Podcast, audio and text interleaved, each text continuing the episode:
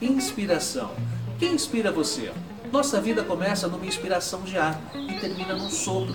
Respirar a essência de alguém, trazer para dentro de você, dentro de suas emoções, as atitudes de quem lhe transmite, é como se o outro passasse uma luz, uma chama que lhe aquece e dá sangue novo para seguir. Você também pode ser inspirador de alguém. Colabore com o melhor de si, viva esse melhor e inspire as pessoas.